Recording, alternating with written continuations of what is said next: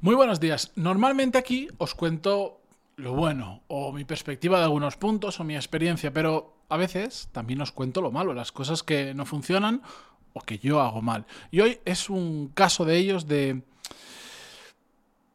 Un ejemplo de por qué cuando estás muy enfadado no mejoran las cosas. Vamos a hablarlo en el episodio 1515. Yo soy Matías Pantalón y esto es Desarrollo Profesional, el podcast donde hablamos sobre todas las técnicas, habilidades, estrategias y trucos necesarios para mejorar cada día en nuestro trabajo. Bien, antes, bueno, antes de comenzar, esta semana, no lo sé si va a ser el miércoles, no lo sé si va a ser el jueves, eh, pero voy a subir una, voy a, voy a enviar después de mucho tiempo una nueva versión de la newsletter, una nueva edición y además con algunos cambios que os pediré feedback en ello. Así que si no, si no estáis apuntados, desarrolloprofesional.com y ahí os podéis apuntar y recibirla si lo hacéis antes del miércoles o el jueves. A partir de ahí voy a enviarla.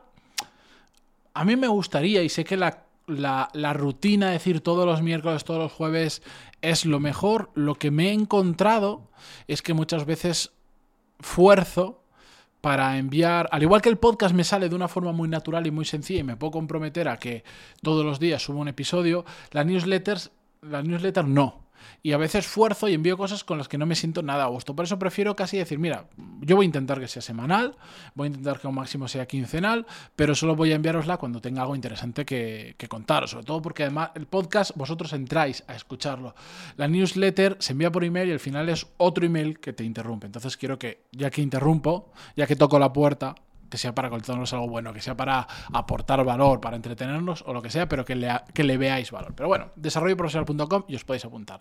La cuestión es que ¿Qué es lo que me ha pasado? Yo llevo unas, unas cuantas semanas donde en la empresa hemos tenido, bueno, se me ha juntado un punto de inflexión enorme en la empresa eh, en el que de repente hemos metido la séptima, la octava y la novena marcha, hemos apretado el acelerador, estamos haciendo un montón de cosas nuevas que no hemos hecho antes, con toda la presión que supone, creciendo en equipo a la vez, creando nuevos productos, nuevas formaciones.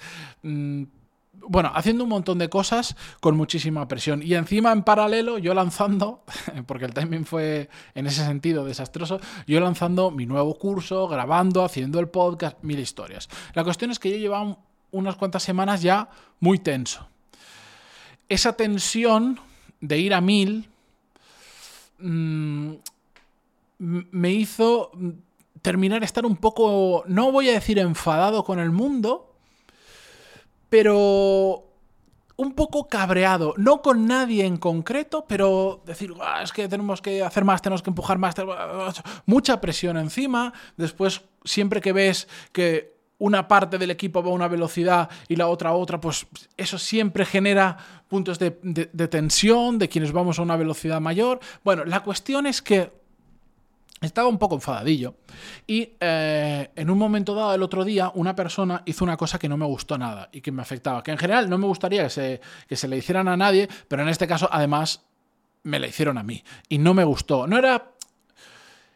Yo estoy seguro que no lo hizo 100% con mala intención, pero sabía que no estaba del todo bien. ¿Y habéis escuchado esto de mejor pedir que perdón que permiso? Bueno, eso a veces tiene su sentido, otras veces te hace comportarte como un capullo y te hace hacer cosas que no están bien a sabiendas de que sabes que no están bien y que le vas a afectar a un compañero.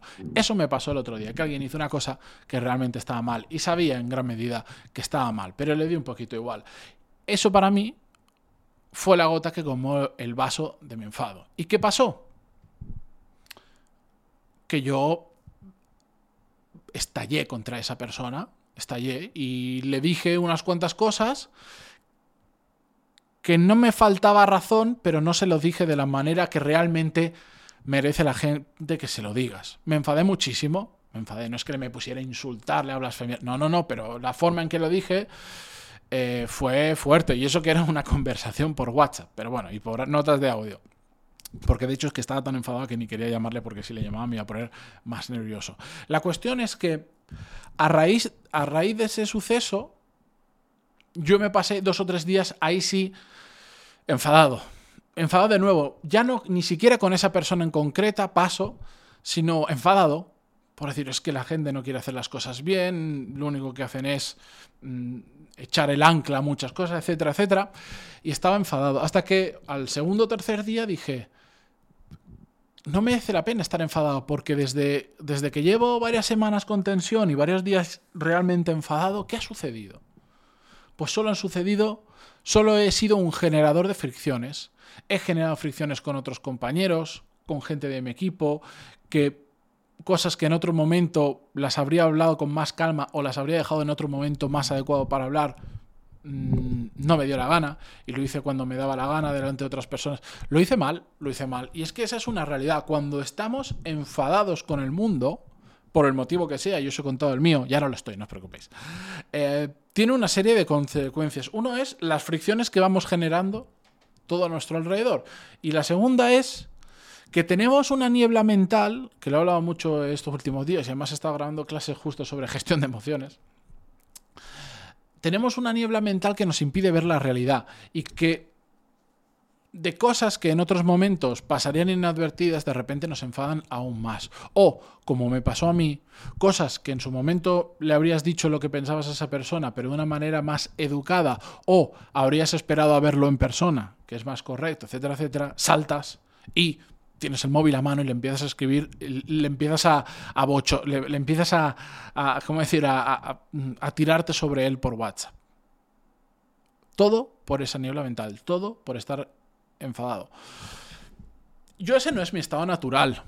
Eso, de hecho, mm, no recuerdo la última vez que, estaba en ese estado de enfado y lo bueno es que, bueno, lo he sabido reconocer, lo he sabido corregir y sobre todo me he dado cuenta que, no gana absolutamente nada enfadándome, que no quiere decir que de repente te dé igual todo, para nada. Las cosas que tienen que salir, las cosas que se tienen que hablar, las cosas que se tienen que hacer, se hacen exactamente igual, pero sin estar cabreado. Y por lo tanto, generas menos fricciones, eres más amable, la gente te entiende más, te hace más caso, te ayuda, etcétera, etcétera es puramente un tema de gestión de emociones. Y aquí no nos libramos nadie. El otro día grababa una clase de gestión de emociones que decía, esto no nos libramos nadie. Da igual lo que entrenes, siempre, siempre, siempre, siempre, siempre, en los extremos está la falta de control. Cuando estamos muy arriba o cuando nos estamos muy enfadados.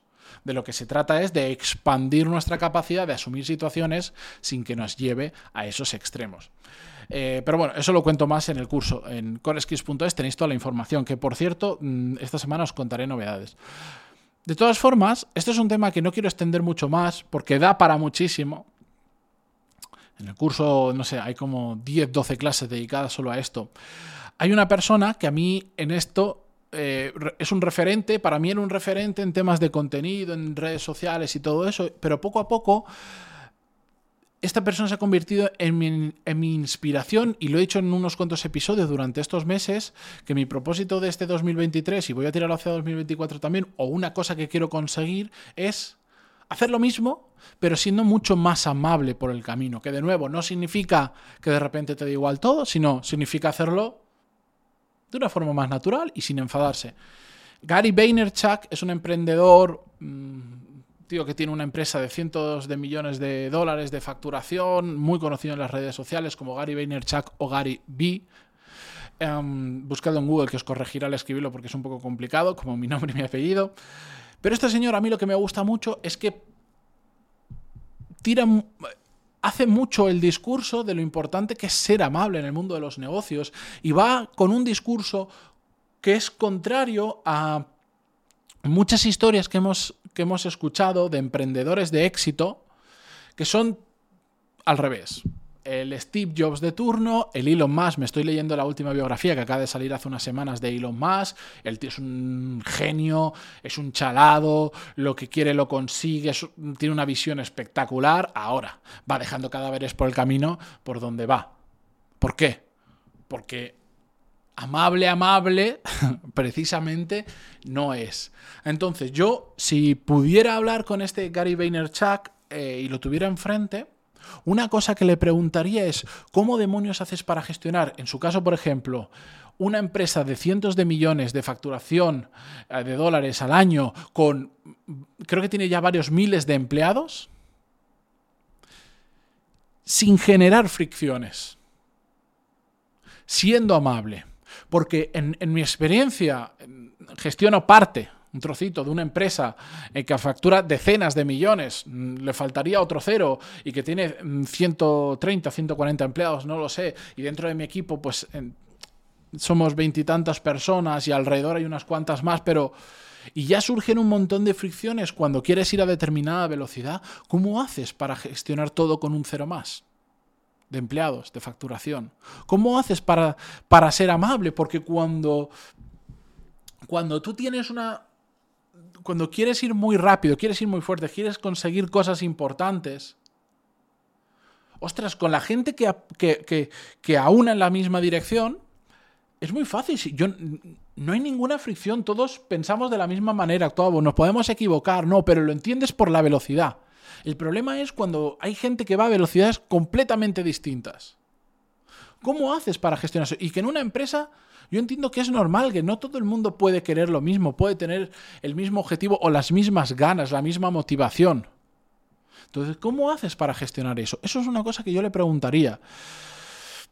Mm, yo quiero pensar que en gran medida, o sea, no quiero pensar, me imagino que la realidad que ocurre es que efectivamente él, con su círculo cercano de gestión, porque él evidentemente no habla con las 1.400 personas de su equipo, las mil y pico que sean, o 2.000, todos los días, ni habitualmente, él tiene su equipo con el que habla habitualmente y después puntualmente otros empleados le pedirán hablar con él seguro, pero al final su círculo serán 20, 30, 40 personas máximo y a partir de ahí esas personas gestionan el resto de la compañía. Entonces, quiero entender que por eso al final su círculo es mucho más pequeño de lo que yo estoy diciendo. No son mil y pico empleados o dos mil, son apenas una decena y por tanto siempre es más fácil. Y quiero pensar que si todo ese equipo está muy alineado y es del tipo de persona que va a la misma velocidad que tú quieres que vaya la empresa, es más fácil, es lo que yo digo. Yo con la gente que va a la misma velocidad, no existe fricción, no existe enfado, no existe absolutamente nada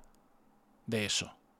El problema viene con lo otro. Entonces, mi propia reflexión es que el equipo en el que tú te rodeas, en casos así, tiene que estar del lado que yo digo de que van todos a la misma velocidad. Si no, es absolutamente imposible. Pero aún así, me inspira y es la persona que ha metido en mi cabeza eso de haz lo mismo, empuja fuerte, sé bueno en tu trabajo, consigue cosas importantes, pero además genera buen rollo a tu alrededor. Hazlo bien, sé amable con la gente y disfruta por el camino. Para mí ha sido una inspiración, yo os invito a que, a que lo busquéis. Habla de marketing, habla de redes sociales, habla de muchas cosas, pero también habla de gestión de equipos y de gestión de personas de vez en cuando y es muy interesante. con esto yo me despido por hoy. Muchísimas gracias a todos por estar al otro lado y hasta mañana. Adiós.